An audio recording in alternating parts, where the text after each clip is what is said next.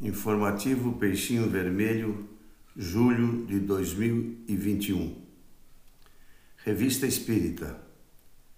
Ligação entre espírito e corpo, pelo DCD. Uma de nossas amigas, a senhora Schultz, que é perfeitamente ligada ao mundo e que parece não querer deixá-lo tão cedo, evocada enquanto dormia, mais de uma vez nos deu provas de perspicácia de seu espírito nesse estado. Um dia, ou melhor, uma noite, depois de uma longa conversa, disse ela: Estou fatigada, necessito de repouso, vou dormir. Meu corpo precisa disso. Diante disto, retorqui: Vosso corpo pode repousar. Falando-vos não o prejudico. É o vosso espírito que aqui se acha e não o vosso corpo. Podeis então entreter-vos comigo sem que o corpo sofra. Ela respondeu: Estás enganado, pensando assim. Meu espírito se destaca um pouco de meu corpo, mas é como um balão cativo, preso pelas cordas. Quando o balão recebe solavancos produzidos pelo vento, o poste que está amarrado sente o efeito dos abalos transmitidos pelas amarras.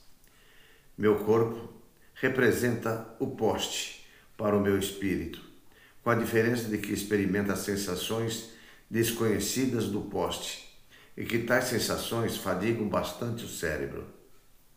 Eis porque, como espírito, meu corpo necessita de repouso.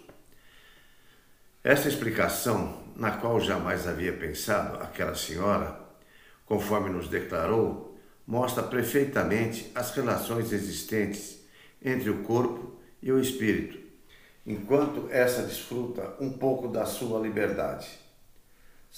Muito, sabíamos muito bem que a separação absoluta só se dá depois da morte, e mesmo algum tempo depois. Nunca, porém, essa ligação nos havia sido descrita como uma comparação tão clara e tão impressionante. Por isso, felicitamos sinceramente aquela senhora que, dormindo, mostrou possuir tanta presença de espírito. Isto, entretanto, não era para nós mais do que uma comparação engenhosa, mas ultimamente a imagem tomou proporções de realidade. O senhor R., antigo ministro residente dos Estados Unidos, junto ao rei de Nápoles, homem muito conhecedor do Espiritismo, fez-nos uma visita e perguntou se, nos fenômenos da aparição, já tínhamos observado uma distinção entre o espírito de uma pessoa viva e o de um morto. Numa palavra, se quando um espírito aparece espontaneamente, quer em vigília, quer durante o sono, temos um meio de reconhecer se se trata de um vivo ou de um morto.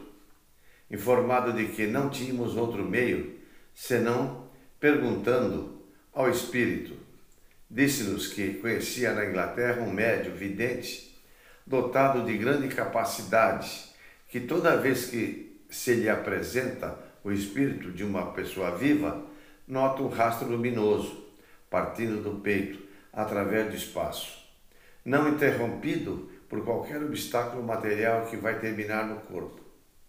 É uma espécie de cordão umbilical que une as duas partes momentaneamente separadas do ser vivo. Nunca o observou quando não havia vida corpórea. Assim reconhece se o espírito é de um morto ou de um vivo.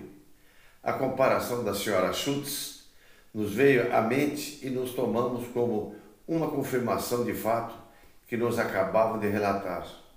Contudo, faremos a respeito uma observação. Sabe-se que no momento da morte a separação não é brusca.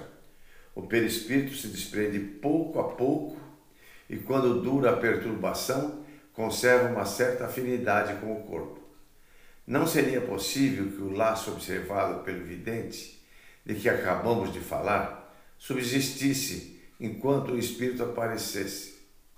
no próprio instante da morte. Ou poucos instantes depois, como acontece tão frequentemente? Nesse caso, a presença desse cordão não seria indicativa de que a pessoa estivesse viva?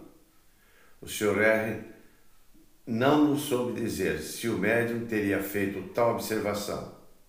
Em todo caso, ela não é menos importante e lança nova luz sobre aquilo que podemos chamar a fisiologia dos espíritos.